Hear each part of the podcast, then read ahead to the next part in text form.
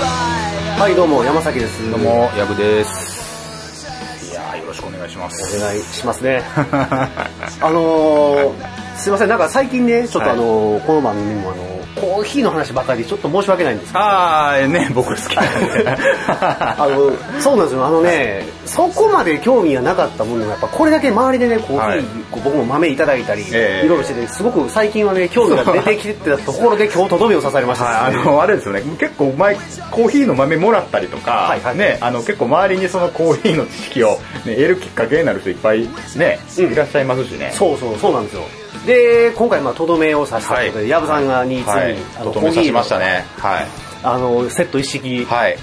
あれでもどうなんですかサイズがちょっと小ぶりやったのはあれはやっぱ家庭用サイズやからちょっと一回り小さい、あそうなのかもしれないですね今日実は僕その録音するにあの収録するにあたって、は一式のそのコーヒーを普段お家で入れてるセットっていうのを持ってきて今入れたわけなんですねああ入れていただきましたね、はい あれがねあのうちのであの毎朝あのコーヒー入れるのに使ってる機材のサイズなんですけど、はいはいもしかして山崎さんが見てるのってその喫茶店とかで見てたりするイメージがあるから、うんああの小ぶりに見えるかもしれないですねああそうかそうなかんかもう割と家庭用やと一般的なサイズなんかなと思ったりしてるんですけど、あ れが。あそうか家庭用だったら、うんそうか普段例えばなんかああいうセットない家まあ大半はそうやと思うねんけど、はいあの夜間とかから入れても多分ふなんていうかなああいう専用の先の細いやつじゃなくて、はいはいはいはいなんかカップラーメン入れんでも味噌汁でも何でも同じこの夜間でお湯沸かしてやるから、はいその口の形状とかもバラバラやし、ええ加減やねんけど、うんうんうんあのー今回持ってきてもうた、はいあのー道具はほんまにコーヒーに特化した、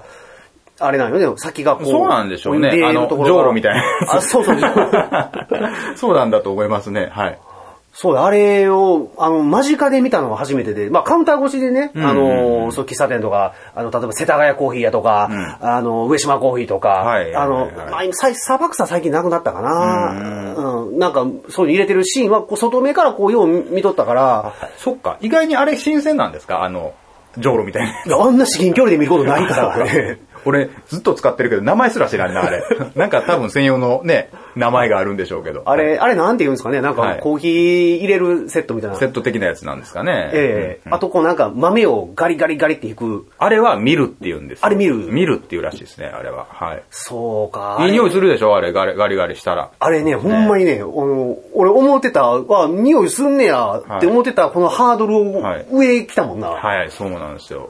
今日特にね、香り高いというか、ちょっとね、あの、いい感じ のね、匂いのするお豆持ってきたんでね。えーと、どこでしたっけエチオピアでしあたっけれエチオピアですね、モカってやつで、僕が普段超好きで飲んでるやつですね。あーはいモカってちょっとさ酸味があるタイプって言われてるやつだったっけ何だっえけっとね、酸味っていうのとはどうなんだろうな。酸味、僕の感覚で言うと酸味とはまたちょっと違うんですけど、まあ、果実味みたいな。はいはい 果実味みたいな、そんな言い方をししたりしますね。ああ、そうか、果実味。あの、果実味系のコーヒーとかでも、その、なんか、なんていうかな、あの、カルディとか、あんなとこ行ったら、こう、豆売ってやったりするんだえええええけえど、あの、なんていうかな、うんあの、なんたらフレーバーで、バニラフレーバーとかってやって、こう入れたら、バニラっぽい味が、あの、ここいコーヒーを入れると味はす、味ちゃうわ、えっと、匂いがすんねんけど、はいはいはいはあい、のフレーバー。あの、ファミリーマートとかで、はいはいあの、ドリップコーヒーを入れた後に、はいはいそのバニラとかヘーゼルナッツやっけなんかそあうあいりうますやねつとかある。ああいう感じかな、それって。えっとパパウダーみたいになってて。なんか豆、ひいた豆自体にもうその香りがついてあって、入れるとあ、そうなんですかなんかそんなんあるんですね。多分な、タバコでいうメンソールみたいな感じだと思うんだあけど。、知らんかった俺、カルディってあんまり行かへんから、そカルれディ新鮮かも。 カルディ、俺はね、よう行ってて、今のね、家の近所にもカルディがちょっとありまして、あたまに行くねんけど、そうなんですねうんうんあの、なんか、なんだサルサソースとかが欲しいから、うんそれ買いに行ったりたまにすんねんけ ど、おしゃれなもん買ってますね。サルサソースってどういう使い方するのかいまいちよくわからへんわあゆで卵を刻んで、うんいあの、サルサソースぶっかけて、んうんライム絞って、うんあの筋トレの後に食うねん。ああ、そうなん。ライムとかも絞る、絞ったりするんや。絞る絞る絞る やばいな。筋トレおのしゃ後にれやな。うんなんかあの、ボクサーとかプロレスラーとかがうんうんうんうん食ってるような飯やねんけど、あ、そういうサルサソースっていうのがカルディに売ってるんや。あ、そうそうそう。なあんか輸入食材みたいな、ああいうあ、ありますよ調味料とねか。カルディってあれでしたっけあ入ったらコーヒーいっぱい飲めるとこでしたっけあそうそうそうそうそうあそこや。近く、イオンモール、あの、うちの近所のアウトレットに、うんの横のイオンモールに確か入ってました、カルディって。うんあ、そうなんや。はい。なかなか、ただ、なんか行きつけの焙煎屋さんがあると、そこであんまし豆を買おうって流れに今のところなってなくて、うんうん今度行ってみよう、それを。そのフレーバーっていうの僕知らなかったです。あの、かか香りがついたやつがあって。そうなんですね。でもあれで入れると、なんかその、バニラの香りが後付けしたみたいな、ほんまにその、さっきはいはいのはいはいメンソールみたいな感じになってうんうんうんて、なんかね、こう飲んでて違和感がどっかあるんですけどもあ、そうなんですね。これは、その豆自体が、んもともとそういう香りで、うんなん、なんていうかな、後付けじゃない、自然の香りがしてて、そうなんですよ俺ね。香りついてるコーヒーとか苦手やねんけど、これがだってもうないけど、ほとんど。もうなれへんけど。これはうまいわ。 なんていうんですかね、こういあのー僕も好きなんですよ。一番好きで。うんん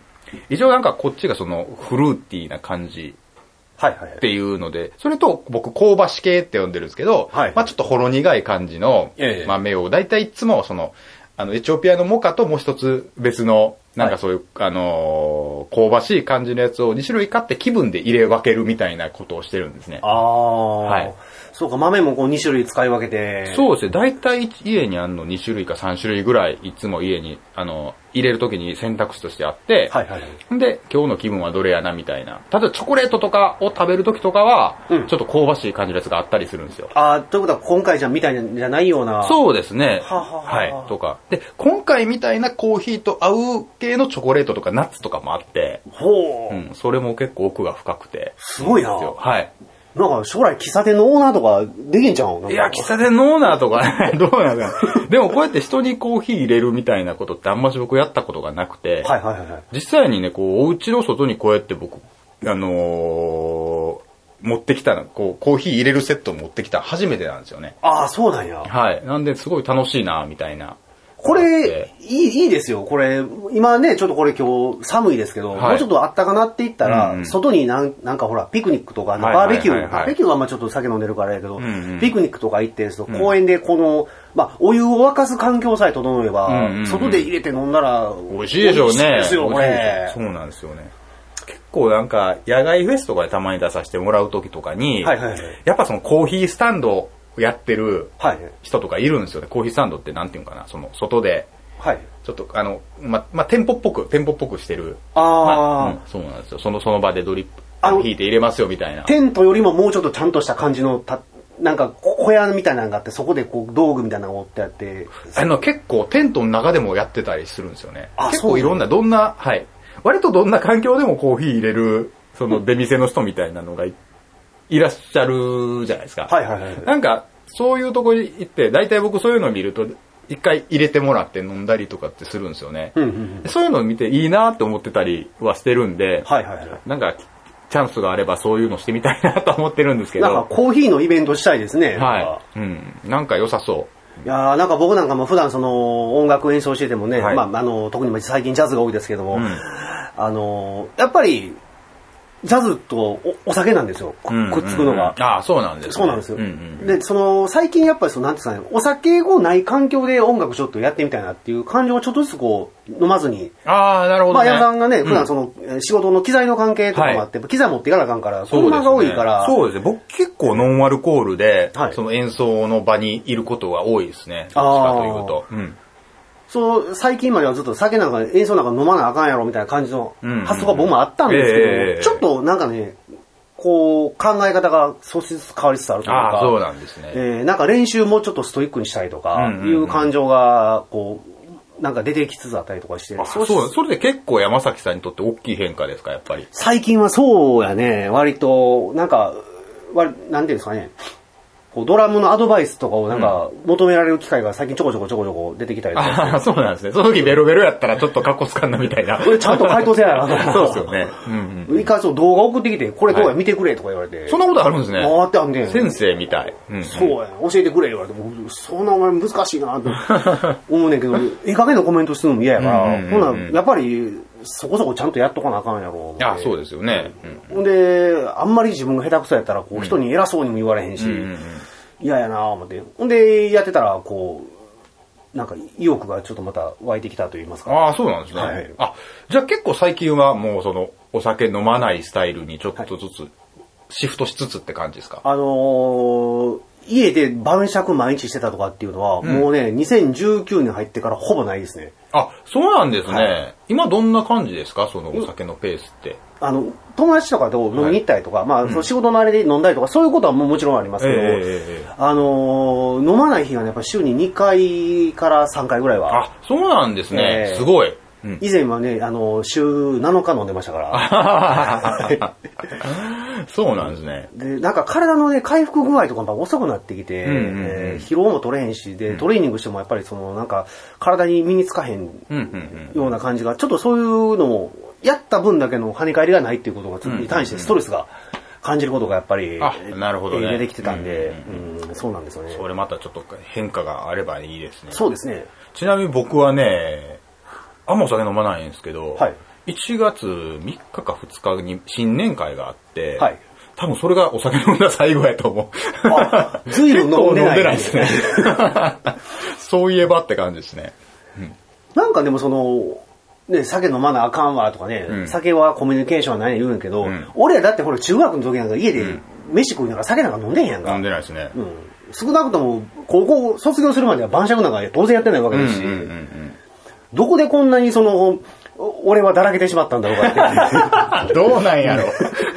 でもまあ、そのお酒飲まないとコミュニケーションがうまいこといかないっていうのは、うんそれは僕はあるんですけどね。あ の、お酒飲んだ方が仲良くはなるっていうか、元来人見知りやから、はいはいはいなかなかね、こう、シラフでは、こう、ぶっ込めないみたいなのは、あるにはあるんですけど、そうなの、矢部さん人見知りやから、そうなんですよ。はい。ううんん。なんでね、結構ね、まあまあ、それでもあんまり、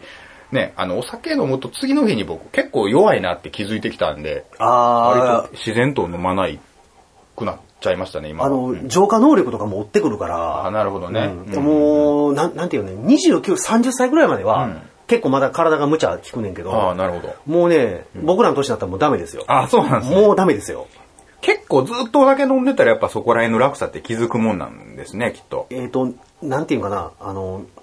飲み始めたりとか、酔う酔っ払ってんなって気づくのに到達する量っていうのが、だんだんその、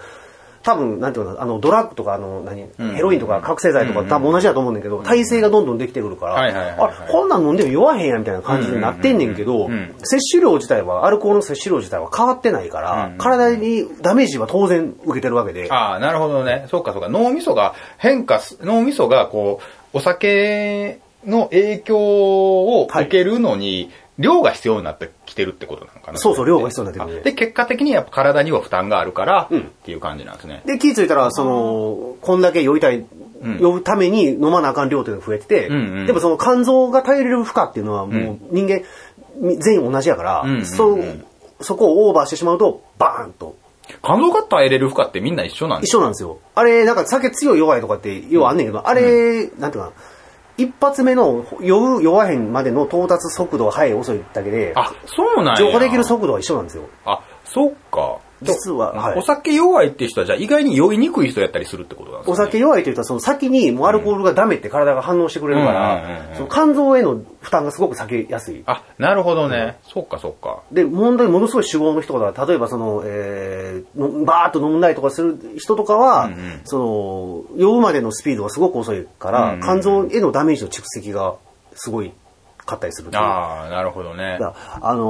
ーもうね、亡くなられた方だったら、あの、横綱の大鵬さんとか、うん大鵬さんなんかも、あの、ものすごい酒を飲む人やらしいんだけどうんもうんう、ん肝臓やられてあかんなったし、うーん。あと、ドラマーの僕すごい好きやった、あの、樋口宗隆さんとかはいラブも、ドネスの人ラブドネスの人ですね。あーあもう、彼なんかもやっぱり最後、肝細胞癌で、はいアルコールの摂取がなんかが原因で肝臓にダメージを受けて、ああ、そうなんですね。えーうんなったりししてたみたいなんうんうで、んうんそうなんや。まあ結構、お酒、ね、お酒芸のミュージシャンはいす多いんでしょうね、きっと。昔は多いやろね。うんあの、プロ野球選手なんかでも昔はもう酒飲んで朝まで飲んで試合出てっていう人多かったけど、今あそうなんのや若い選手そんなんせえへんもん。んうんみんなストイックにやってるし。よくもでも昔の人、ようあんな飲んでるなっていう気しますけどね。いやなんかすごいよなうんねそんなん思ったら俺ら全然やもんな。そうだって、ノミニケーションでしょ。そうそうそう飲みに行くぞ ノミニケーションっすよね。うん。あの、レッド・ツェッペリンのジョン・ボーナムなんかも、すごく人見知り人見知りやったらしいから、あそうなんですね飲まなもうちょっと、喋れへんかったりとか、はで、その、極度の上がり症やから、うんうんうん飲まんかったらもうステージ上がれへんとかっていんううんうんうこともあったりしたあみたい、で飲まんかったらステージ上がれへんぐらいのレベルの人やったんや。俺、一時それあって、あ、なるほどね。去年、一昨年ぐらいそれひどくて、もうなんか、もう手震えてきたりとか、汗かいたりとか、で、手しびれてきたりすることなんねやが、うんうん。最近でもこれどう、ずっとこのままやって嫌やな思って、んで、解消するにはどうしようと思ったら、うんうんうんやっぱりね練習するしかないんですよ。うんうんで、こう練習量が足りてへんから上がるんやろうとかっていうところに結論行き着いたかあら、、もう自分的に準備不足でこれで大丈夫かっていうメンタルがあるときついってことなんですかね、ステージのそうそうそう何か不安が一個でもあるとビビビってしまうっていう確かにそれはでもあるかも。うん。だそれをがなくすことで、うあの、この辺の緊張度合いとか取れるんじゃないかとうんか、うんうん。あとはその、なんていうかなあの、ライブの MC を自分で引き受け引き受引き受けるとかね。うんうんうんすると、こう、喋ってへん時間は、こう、言葉発さへん時間、まあ、俺ドラムやってたりしたら、ドラム叩いてる時間以外っていうのはん、何もしてないわけで、んあの、何もしてない手持ち無沙汰な時間がものすごい緊張するんだよな。そっちなんや。わかんね俺 MC を引き受ける方が緊張しそうなイメージがあんねんけど。あ、でも全然なんか声出して喋っとったらええから、まだ俺マシやねん。山崎さんって喋んの得意な人なんでしたっけ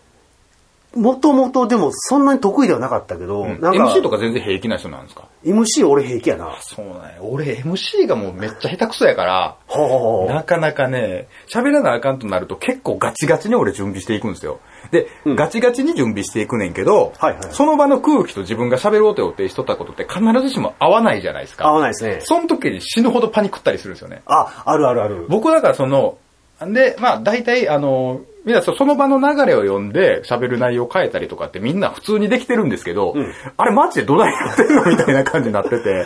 あれはね、どうね、んあの、人は知らんねんけど、俺なんかやったらネタを5個か6個ぐらいも持っといて、うんうん。み、み、幹の部分みたいな。だから詳細にまでく、あの、準備するんじゃなくて、だいたいこれぐらいの内容を話そうっていうぐらいの状態で持ってるってことですかそう、ススタートと、まあ、この幹の部分と、あと、ゴールここで到達しようっていう。はいはいはいはい決めて、ここからこう、どう回りするかみたいな。逆算してみたいな。そう目的に、この話の、このオチに集結するのに、うん集結、執着させるのにあ。、そうそうそう。逆算してどういう風な道のりをえ通ろうかみたいなのを考えながら喋るってことあ、そうそうそうそう。そそのスキルやな そのスキル欲しいなしかもこれもうミュージシャンの会話じゃないよな。これ落語家の会話やもんな。あ、そうなんですかね。いやミュージシャンの人よう喋んなって思うんですけどね、ほんま。ねえ僕だって喋ったら9割滑ってますからね、あの、自分が喋って、はいはい。お客さんが失笑とか、あの、失笑とかね、あのーなんていうかな、ちょっと、あのー応援してくれてるよって言って笑ってくれる人とか、いはいはいその空気をすごい感じたりとか、あとはもうシーンとしてることが大体多いんで、なかあなあ。かね、難しい。あのーなんていうんですかね、その曲紹介とか、んその曲のエピソードとかに、こう重点でこう喋りすぎたり、ん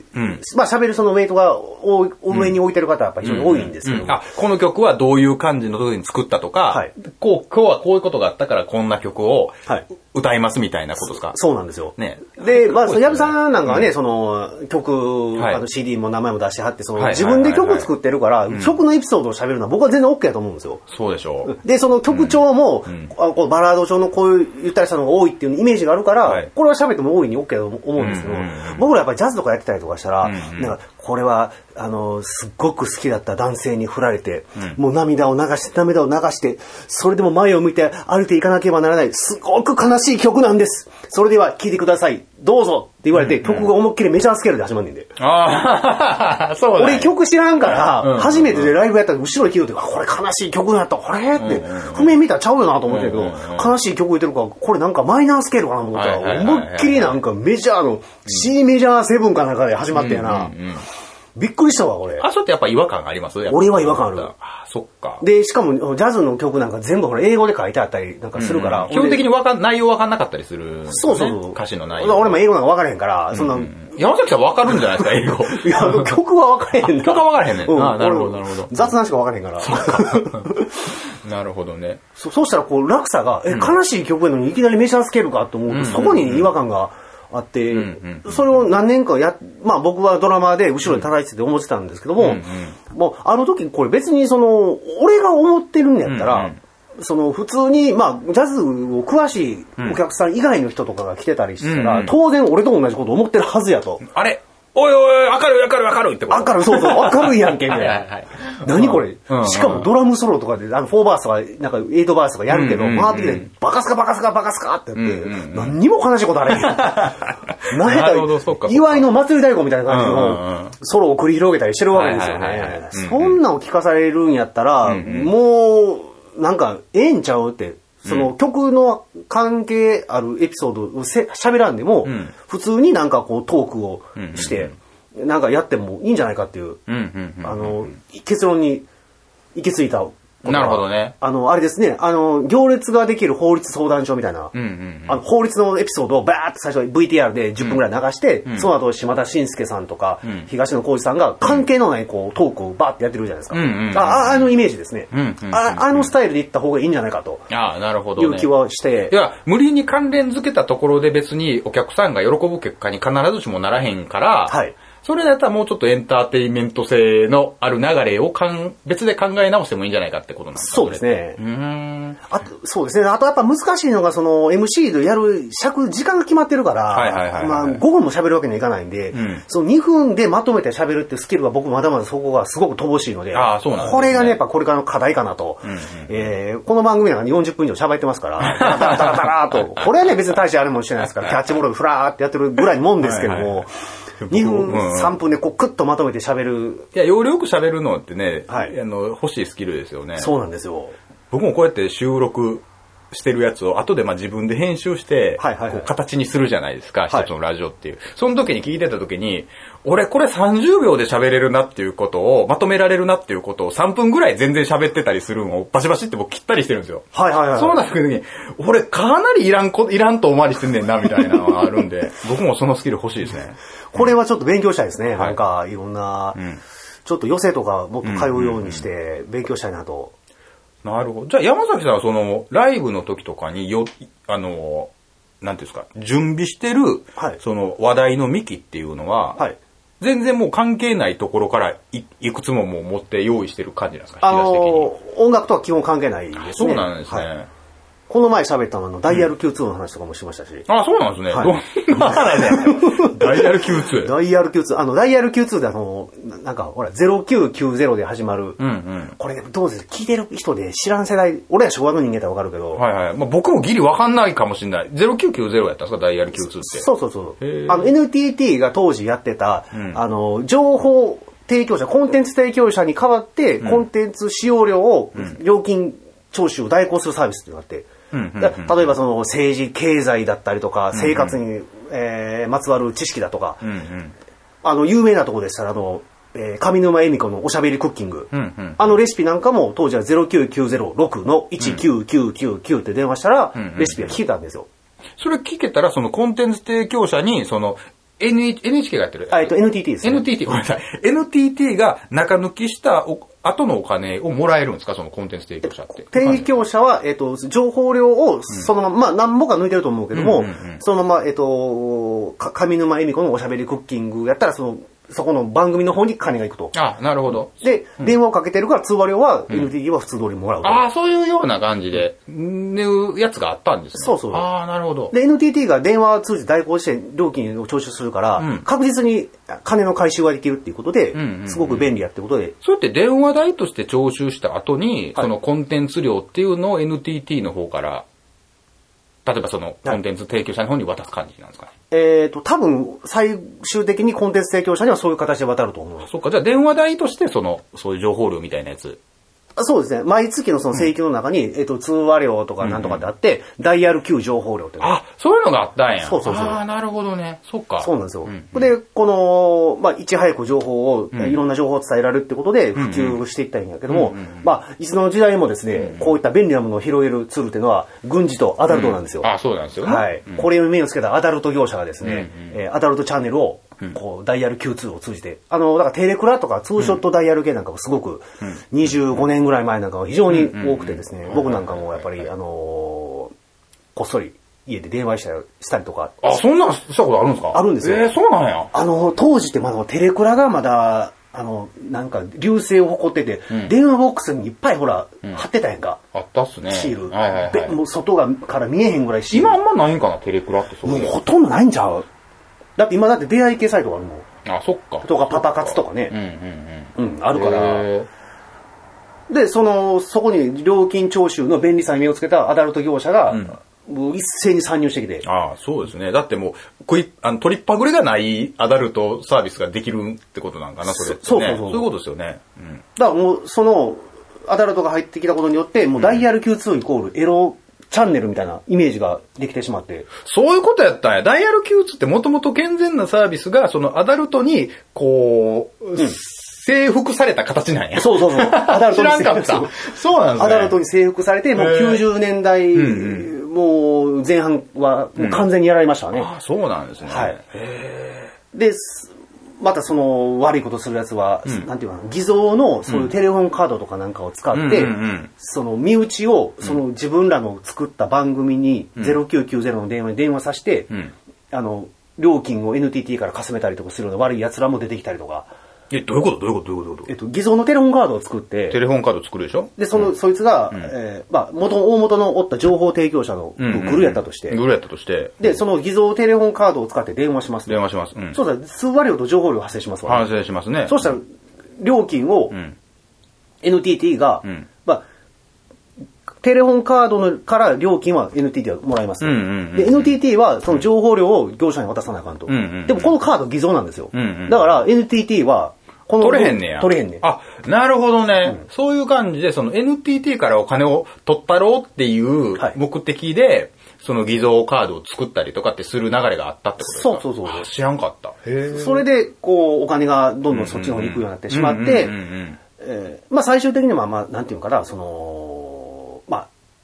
炎上交際とか、まあ、今で言うで、パパ活みたいな感じの流れが増えてきて、まあ、問題がないろいろ出てきたわけですよ。こうなんか炎上交際がなんか増えたりとかして、うんうんで、これなんとかせやなあかんっていうことで、で、最終的にそのアダルト業者を NTT がどんどんどんどん締め出していって、うーん。まあ、アダルトが広め、アダルトが滅ぼしたダイヤル Q2。あそうなんや。ですね知らなんだ。はいうんあじゃあ今、ダイヤル Q2 っていうもの自体はあるけど、アダルトはないって感じなんですかダイヤル Q2 のサービスはもうすでに、えー停止してて、あ、そうなんですね。えーそれも全部、それが全部0990の番組。 0990ですあ知らんかったな、それ。でもこうダイヤル Q2 もあの悪いことばっかりじゃなくて、ん実はですね、今、皆さんが普段生活してる中にも、うんうんダイヤル Q2 が原型となって、うんうんなったいるサービスを非常に恩恵を受けてるんですよ。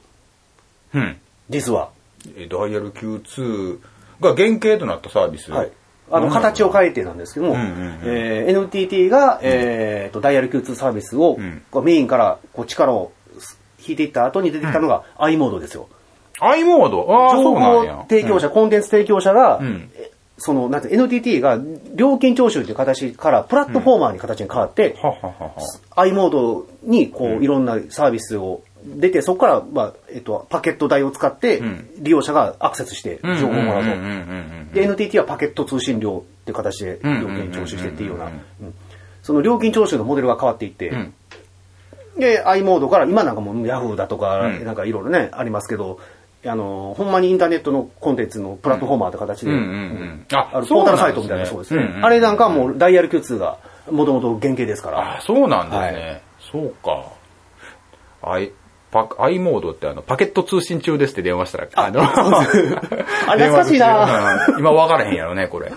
これ分からへん分からへん、これ。もう平成の子なんか絶対分からへんで。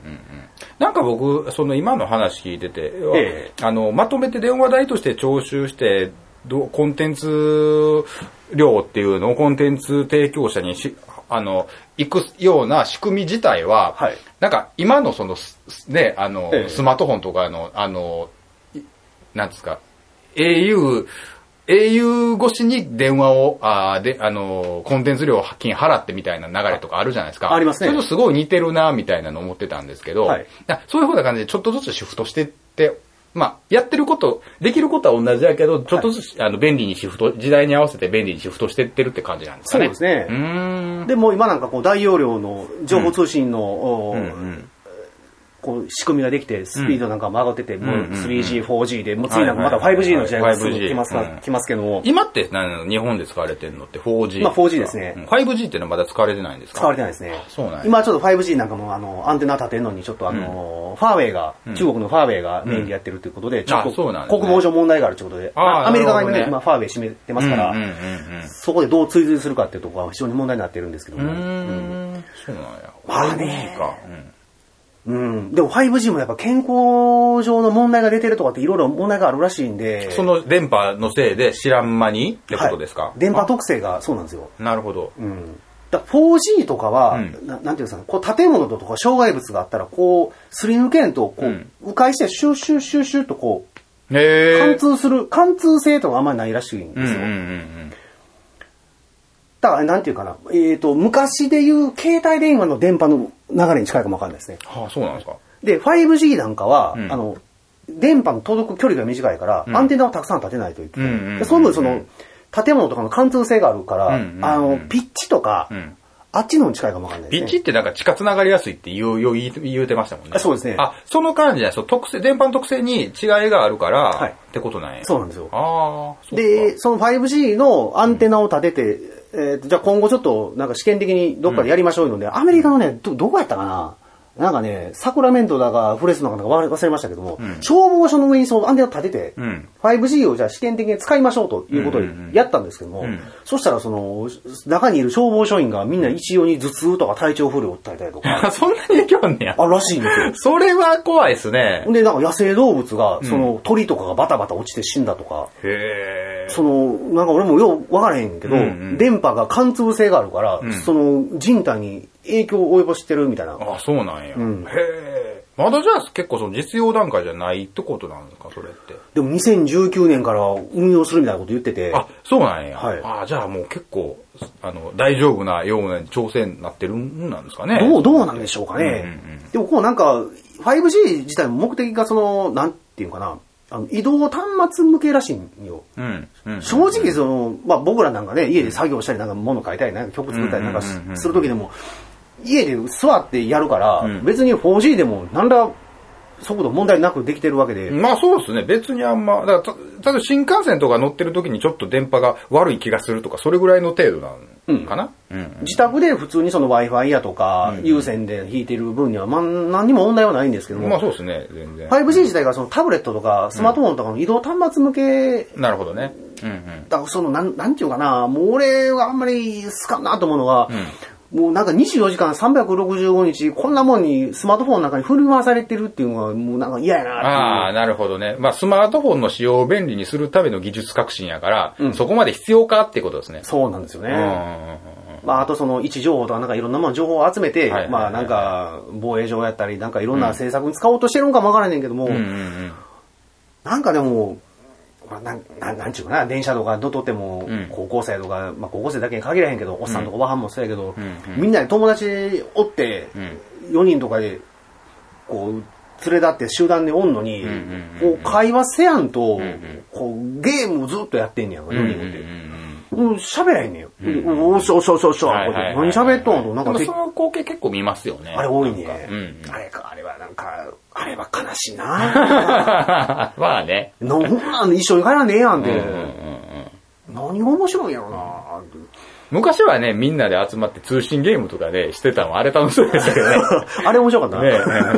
今はちょっと違うんでしょうけどね、まあみんなで。うん まあなんかその、どこ行っても、だからその画面ばっかり見る見させることになりそうやから便利になうんなってくるとうん 5G でうんうん、その、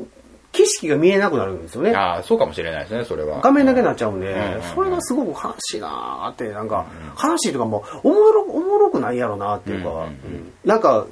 インターネットとか、ブロ大容量ブロードバンドで世界に繋がるとか言うけど、全然繋がってへんから な。 身近な人とも繋がってない感じになるってね。横のやつと繋がってんのに、うんうんうんああ、まあそういう見方も確かあるかもな。うんで、なんか欲しいものを自由に見てるつもりが実は、その、うん策略で仕向けられてるたりするんですよね。うんうんうんうん広告とかバーン出てきたら、うんうん実はこう、好みとか視野がうん。うん。広がってるように狭まれてる、狭まらされてるみたいな。ああまあそうかもしれない。なんか、まあアクセスするのって自分の興味あるところに基本的にアクセスするから、はいよそでね、あよく言うけど、そのアマゾンで本買うのと本屋さんで行くのは、はいで本をまた見るのちょっと違うよねっていうのを引き合いに出されたりするじゃないですか。そうですねまあ、。そういう感じなんかな。そうですうねん。うん。だあの、ほんまに目的物が決まって、一気通貫でスポーンっていくんやったら、んアマゾンとかネットでこうでも全然構わへんと思うんだけど、うんうん俺なんかはその、偶然出会いみたいなものがすごく、あの、好きやったりするうんうかんら、うんあの、ふらーっと本屋行って、お、なんやこれみたいな。うんうん。ほんであの、思ってもなかったような本とかを買ってしまったりとかね。うんうんうんうん割とするんですよ。だからあー家になるほどね本が増えてますけど、いっぱい。うんうんうんだからそういう、意図しないアクシデントみたいな。うん。もともとその、俺も計画性のないタイプの人間やから、ふらーっと出かけていって、偶然出会うっていう、ああいうものがすごく好きやったりするんで、うんうんうんうん。そうなんですよね。じゃあちょっとずつでもね、あの、まあ、あのースマートフォンを、ええあの、触らへん時間を増やそうみたいなのを僕もちょっとずつ実はしてて、おお、うんはいはいなんはいかそれも楽しいですね。なんか違う、まあ違いが出たりしますもんうんうんね。うん。あそうなんですよね。確かに僕もそれあんま用ないなって思うぐらい携帯見ている方なんで、ちょっとずつそれね、なくそうかなとしてるとあこ俺ろもでずすっね、と触っとんもん、うんうんうんほんまにあかうんうん。んあの、なんていうかな、音楽なんかでも、んもうイヤホンをもうなるべくん入れないようにするとか、ああ、なるほどね。うんんうんうん。してこう、うん外の音をちゃんと聞こうとか。はいはいはいはい、うんはい結構ね、僕ね、そのあたり、その、イヤホンを外出するときにイヤホンがないと、はいはい結構あの、不安になるタイプなんですよ、僕も。おーそれ用ないなとは思ってますけどね、結構。あ、もうじゃあ常になんか音楽聴いてまうタイプ。最近はそうでもなくて、外の音とかもね、あの、聞いたりとかするんですけど、なんか、いざという時に、うん聞きたい音楽をその場で聞けないかもみたいなのがちょっと嫌なみたいなんですね。だからあ実際に僕あんまりイヤホン使ってるタイミング、時間ってそんなに長くないんですけど、はいはい手持ち無沙汰になった時にどうしようみたいな不安が常にあるというか、はいはいはいうんなんでね、それもとりあえず、あの、慣れないといけないなってなって、 うんそうなんですよね。うん。なんかでも、こう、い今なんか、なんかよう分からへんねんけど、うんその、こうネットワークでんいろんな音楽がランダムでな常に流れるような状態になってる、はいはいはいはい自分で選んでへんけど出てるみたいうんうんうんう。なんでもなんかその辺もなんか好みとか操作されてんのちゃうかなとか思って、そあうそうですね。でも、ああいう僕もそのプレイリストとかって結構使うんですけど、うん。僕その Spotify 使ってて、はいはいはいあれもね、結構プレイリストが優秀というか、ええあって、うん、確かにかなり操作されてると思いますよ。やっぱりそうなんやな。だって僕も結構その、こんなに好みに合うやつ流れるみたいな感じになってるもん。ああ。だからその情報操作力はすごいんやと思うしね。だからランダムに流すん、まあ、ある程度自分がまあ求めた方向性、こういう系のやつが聞きたいって言って選んでるからそうなんですけど、はいはい。だいぶ情報操作をしやすいんやろうなと思いますね。うんで、多分傾向って、その人ってそんなに変わらへんやろから、うんうんそこで溜まっていったらそっち系のやつをどんどんどんどん流していそっうてそなうそう。うんうんうん。だからその、僕なんかも聞くときでも、その、なんていうの音楽とか聞いてみるときも、人が直接対面で喋ったときに勧めてくれたやつが、んこれええで聞いてみいや、みたいな、うんうんみたいな言われた本とか音楽とかっていうのを、こうなるべくこの食わず嫌いせずに行くあようにはしそうなんですね、結構そっちの方って、なんか、自分の好みと違うなっていうことって多くないですかあ、ありますあります。ね。まあ、た、それを、どのかん、どういう部分が好きなんかなっていうようなとこ考えることによって、相手を知るきっかけにはなる気はしますけどね、うんなんか。うん。で、こう自分の中だけで生きてた視野がこんだけしかなかったもんが、人のその知識があることで、その分また増えるから、ああ、でもそれは確かにそうやと思う。だって、例えば僕今山崎さんといろいろ喋ってるけど、大体知らんことやから、。ああ、いえいえ、もうちょっとずつ雑学増えてるんですよね、僕も。うん あ、この番組で通しはい、はい、て。そうですね。なんで、それはいいかも。うん、あの、視野は、視野が広がってるんかどうかわからへんけど、はいはいはい引き出しは増えてる気は自分ではしてるっすね。なんか、うん。で、多分僕なんかも、まあ音楽聴く方やったら、その、ね、前教えてもらったのが青空 DTM とかね、はいはいはいはいああいう感じのやつやったら、多分自分の生活してるだけの範囲やったら、まあまず100%、うん うんあの、そこに行こうっていう。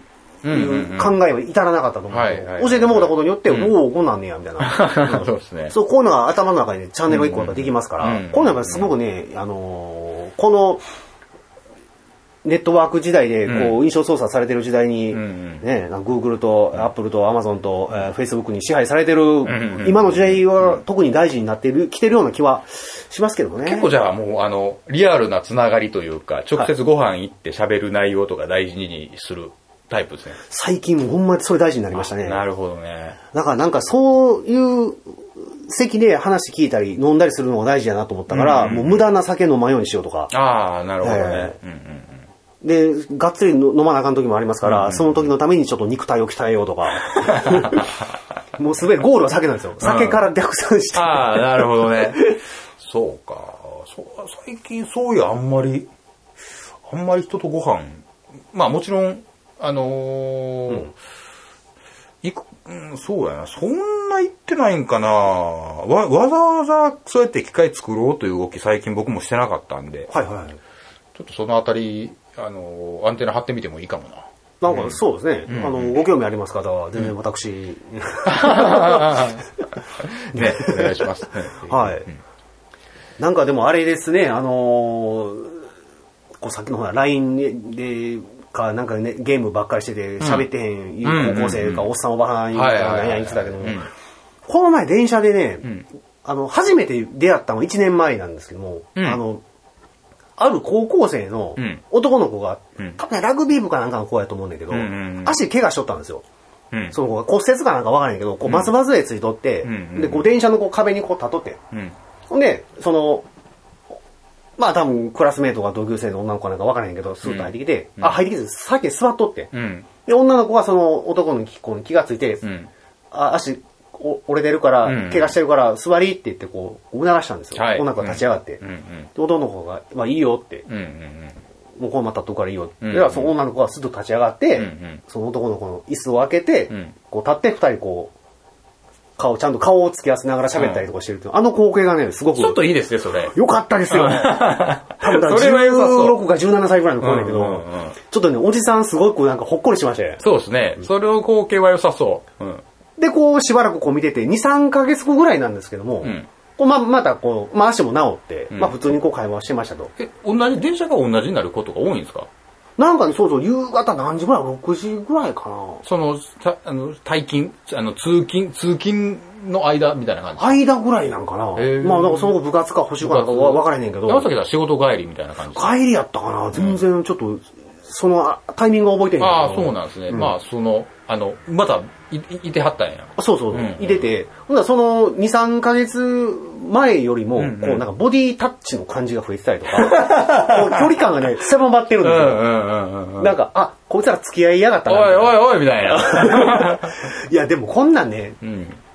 付き合う前の、その初めて見た、その骨折してた時の、うんうんあの距離感がええねん。うんなんかこうう、んどうしようみたいな、う行んっていいんかな、いかんのかな、みたいはいはいな、あの感じがね、うんあの男の子も女の子もこう、こう探ってる感じがね、うんうん見てて楽しかったんです よ、ね。ヒューヒューだよっつってやってたら。おい、いけいけみたいな感じなんですけど、うんうんうんちょっとそんな付き合ったら手ぐらい触るやんか。うんうんね、手ぐらい触るし、カバンぐらい持ってあるし、うんうんうんああ、もんないよ、こいつら。 しょうもなって。しょうも なって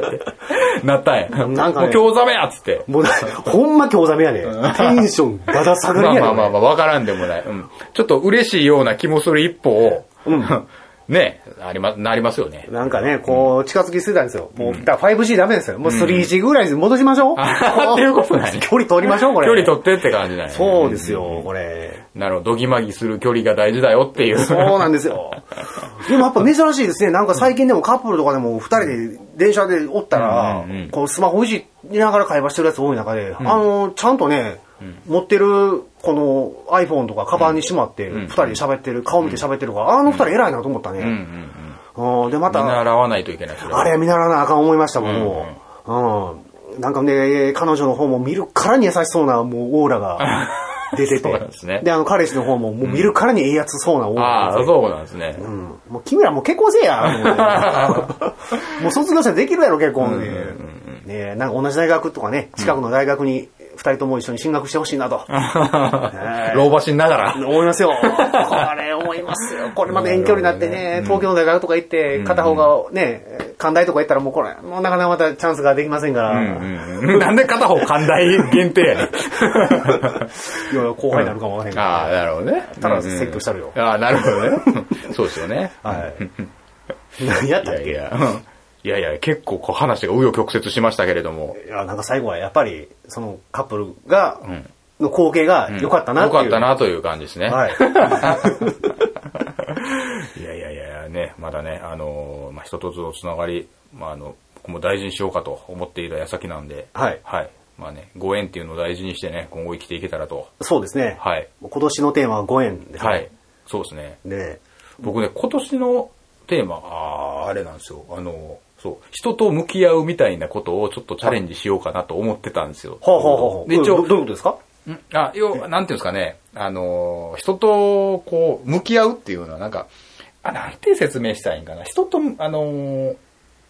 まあ、めんどくさいことも、はいとりあえず、もう先延ばしにせんと、はいやってこうみたいな。ああ、まあじゃあクイックレスポンスやったり、うんうんうんで、ちょっとなんか、あの、ご飯行きましょうっていう機会があったりしたら、はいあ、そう、めんどくさがらずにみたいな。そうそうそう。それを、あの、密かな、あの、スローガンとして掲げてたんで、ああ、、はいいですね。はい。まだちょっと宣言、誰にも宣言はしてなかったんしてない感じで、僕の、密かにって感じだったんで。これも世界に向けて発信してしまいましたからね。 まあちょっとずつね、ちょっと僕もそういう方向に進めたらと思ってるんでね。そうですね。やっぱこの一足、その一足を踏み出せば未知となりますから。はい。ねはい。猪木みたいですけどね。はい。 かっこいいなと思って。この道を行けば、もうやめときます。あのはい。 プロレスの話したら長なるから。ああ、好きなんですね。僕好きですねう。ん格闘技好きなんで。そんな話をまたおいおいちょっとガスガスガスと掘っていきたいと思いますが。はい、ぜひ今年もよろしくお願いします。あよろしくお願いします2019年もね。 2019年もぜひ、はい、よろしくお願いしでます。引き続き当番組もよろしくお願いいたします。よろしくお願いいたしますね。はい、えー、ということで山崎と、やぶでした。失礼します。美しい景色を夢見てさずっと好きに走ってきたけれどだけど今わかったことは守るべきものが僕にできたんだバタバタと毎日に追われてさ月並みな言葉しか出ないけどだけど今伝えたいんだよ幸せにすることが全てだと春春の日に芽生えた何か心の奥が踊った打ち明けた夏の日の夕暮れはきっと忘れないと思